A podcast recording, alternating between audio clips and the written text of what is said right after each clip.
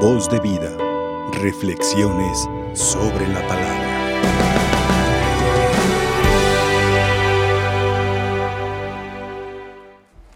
Hoy que celebramos la memoria de San Jerónimo, es un momento propicio para meditar, contemplar un poco su vida y al final de cuentas, como dice en el Evangelio, contemplar a Cristo, cómo en nuestra vida se cristifica, la transforma, la hace un evangelio viviente.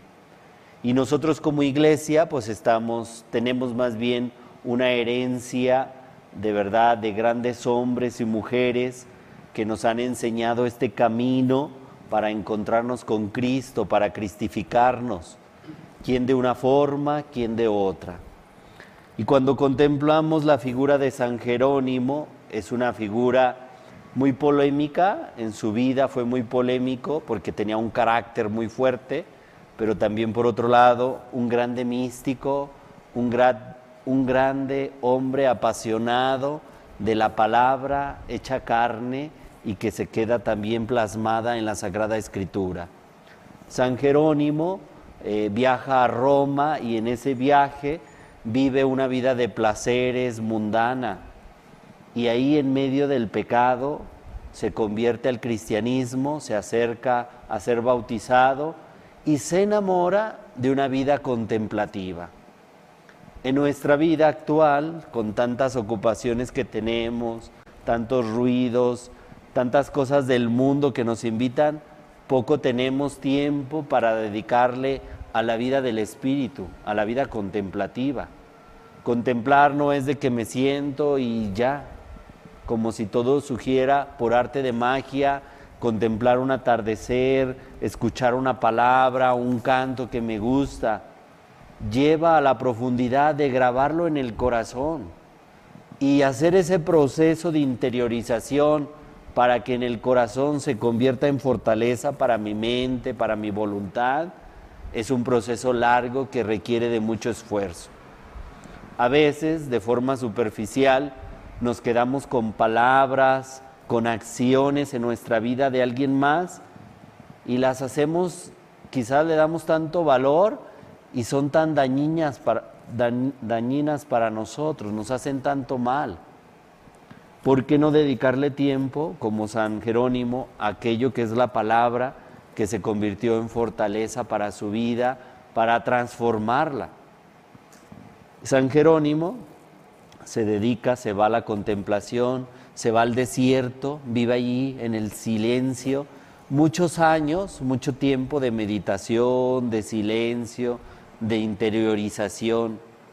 Y cuando logra hacer ese proceso, después de todo un camino recorrido, viaja a Belén, donde nace Jesús, donde la palabra se encarna, se hace vida para nosotros. Belén es la casa del pan, el lugar donde se hace vida la palabra. Y ahí, ¿sabe lo que hace? Se mete a una gruta cerca de donde nació Jesús y se amarra una piedra, una piedra al pie y se encierra hasta que logra traducir lo que nosotros tenemos ahora, que es la palabra, que es la mejor traducción de la antigüedad, se llama la vulgata. Es la primera traducción que nosotros tenemos del latín. Y él conoce el mundo pagano, el mundo cristiano, conoce la cultura, aprende el griego, el hebreo, para poder acercarse a la palabra y poderla transmitir. Y él dice una expresión muy hermosa, quien desconoce la palabra, quien no la conoce, desconoce a Cristo. Imagínense, si nosotros desconocemos esto, desconocemos esta figura que para nosotros es importantísima. Y para eso, pues hay que hacerlo con un amor, una perseverancia, una entrega, un tratar de asilenciarnos para saber que esta palabra está dirigida a mí, a ti, a cada uno de nosotros para transformar nuestras vidas. La palabra se ha expresado, se ha hecho carne para hacernos hijos de Dios, para dignificarnos. ¿Y quién nos da dignidad en el mundo? Cuando alguien nos reconoce como persona, cuando alguien nos valora, cuando alguien ve todos los valores, pues eso es lo que pretende Dios en nuestras, en nuestras vidas. Transformarlas, dignificarlas, ¿para qué? Para hacer de ellas un evangelio vivo.